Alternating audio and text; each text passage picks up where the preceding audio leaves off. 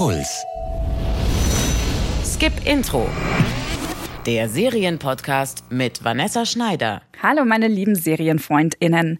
Heute habe ich eine deutsche Serie dabei, Mappa, und zwar mit einem meiner Lieblingsschauspieler, Max Mauf. Den kennt ihr zum Beispiel aus der Netflix-Serie Sense8 oder aus Weinberg. Sein Gesicht wird euch definitiv bekannt vorkommen, googelt den mal. In der neuen Serie Mappa spielt er die Hauptrolle, den jungen alleinerziehenden Vater Metin.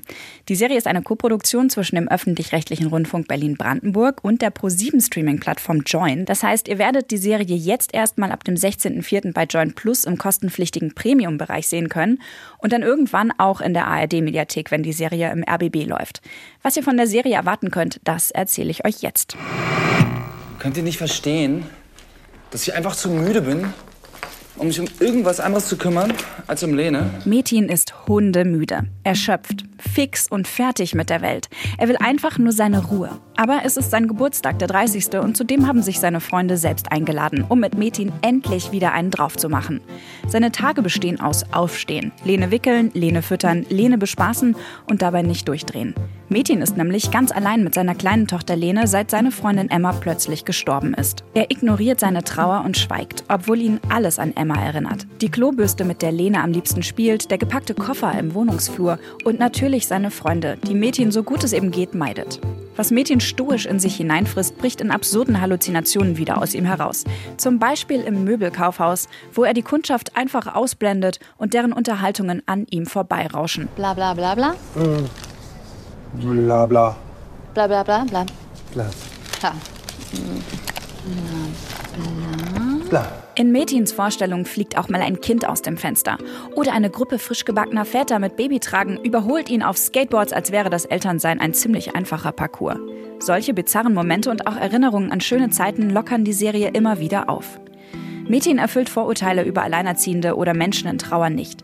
Die Serie stellt sich diesen gesellschaftlichen Erwartungen aber. Metin ist vom Beruf nämlich Drehbuchautor einer Daily Soap. Sein Team lässt sich schamlos von Metins Erfahrungen inspirieren und bringt eine Figur auf den Bildschirm, die wie er an der Trauer und dem Vatersein verzweifelt. Aber natürlich nur so lange, wie es für das Publikum zumutbar ist. Oh, mir geht's so schlecht. Mein Kind, niemand hilft mir. Will das wirklich jemand sehen? Natürlich nicht. Der Soap-Witwer wird also schnell aus seiner tragischen Situation erlöst, wie in einem Schweighöfer-Film, in dem auch alles unkompliziert und harmonisch mit einem befreienden Schenkelklopfer endet. Die Serie Mappa ist aber kein Schweighöfer-Film, glücklicherweise. Und auch keine Daily Soap, sondern schräg und tiefgründig und auch mal etwas anstrengend. So wie die Realität. Am Ende der sechs Folgen ist Metins Leben darum auch nicht einfach so wieder okay. Trauer wird man schließlich auch nicht einfach so wieder los. Nicht alle Dialoge und Pointen zünden. Aber Hauptdarsteller Max Mauf spielt Single Dad Mädchen so einfühlsam, dass man der ersten Folge sogar ein paar missglückte Elternwitze verzeiht. Trotzdem ist Mappa wirklich sehenswert, denn diese lebensechte Mischung von Melancholie und Galgenhumor gibt's sonst nur in britischen Serien.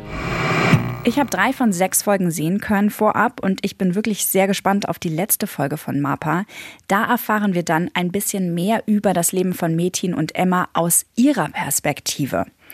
Geschrieben hat die Serie übrigens Alex Lind. Der hat auch die super tolle Teen-Serie Druck in den ersten beiden Staffeln geschrieben. Wenn euch Skip Intro gefällt, lasst mir doch gerne ein Abo da und eine 5-Sterne-Bewertung. Dann wird der Podcast nämlich noch mehr Serienfans angezeigt. Vielen Dank dafür, passt auf euch auf und Fortsetzung folgt. Skip Intro. Der Serienpodcast von Puls. Ihr findet uns im Netz auf deinpuls.de slash skipintro. Puls.